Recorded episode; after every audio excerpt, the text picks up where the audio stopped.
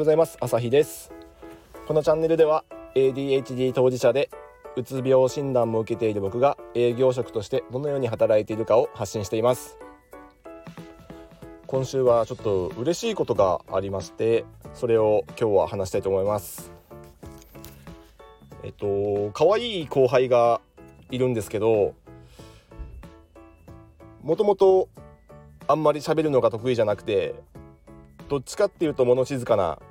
後輩だったんですけどこの前一緒に営業活動をしてお客さんのとこ訪問して僕がいろいろ何て言うか商品の説明をしてお客さんに伝えたんですけどそれについて聞いていた後輩が別な日この前の朝日さんの商品説明を真似して今日売ってきましたって言ってくれてその時めっちゃ嬉しかったんですよね。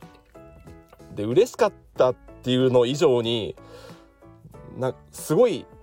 そういうのが成長につながるなと思ってしっかり僕の話をきちんと横で見ていて聞いていてそれをアウトプットしてくれたっていうのがすごいなと思って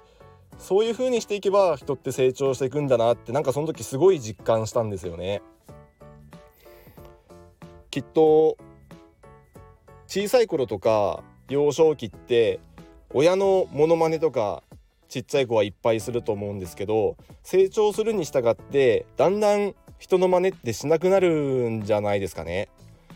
僕らってもう大人になったらなんか変なプライドがあったりして人の真似をしなかったり自分は自分流で最初から我流を通してみたりしていろんなことをうーんやるっていうかなんか真似単純にシンプルにうまくいってる人の真似をすればいいのにそれをやらないことが結構あるんじゃないかなと思います。旗から見たら上手にうまくいってる人がいるんだったらその人を真似をした方が絶対に早いのにどうしてやらないんだろうっていうのが多分年配の人年長者から見ると若い人にそういう目で見ているケースが結構あると思うんでやってみたらいいんだなってなんかその後輩を見ながら思ったし自分ももっと目上の人を何をやっているのかどうやっているのかどうしてその人はそんなに仕事がうまくいってるのかっていうのを見ながら真似していけば自分はまだまだ成長していけるんじゃないかなっていうふうにも思いました。真似するって、ま、学ぶは真似るから来てる真似ぶから来てるっていう話聞いたことありません？よくあの松下電器は、まあ、今のパナソニックもとうんと松下幸之助がよく他の会社のやつを真似して商品を出したから真似した電気だって揶揄されたことがあるっていう話を聞きますけど真似するっていうのは模倣する。つまり優れているものをきちんと、えー、尊重してというか、えー、認めてそれに習うっていうところから来てるそうなので決して真似して何かこうそれが著作権とかに引っかかっちゃったらよくないですけどその人を尊重して技術をやっているものを真似するのはすごくあの生産性が高いことなんじゃないかなと再現性の高いものなんじゃないかなというふうに思ってます。WBC で日本に集まったトップクラスの選手たちがみんな大谷を見ていたようにみんなダルビッシュに話を聞きに行ったようにそういうトップアスリートもさらに上の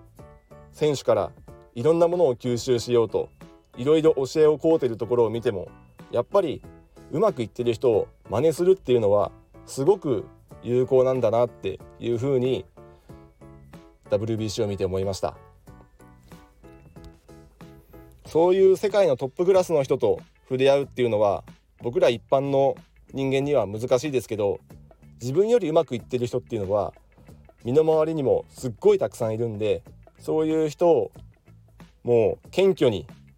謙虚な気持ちで見て真似してそして自分のものにしていく。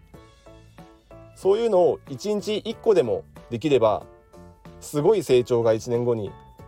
あるんじゃないかなっていうふうに思いました。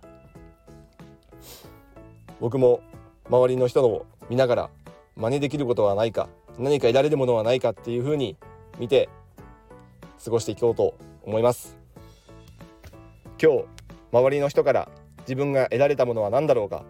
そういうふうに考えて一日を閉じるような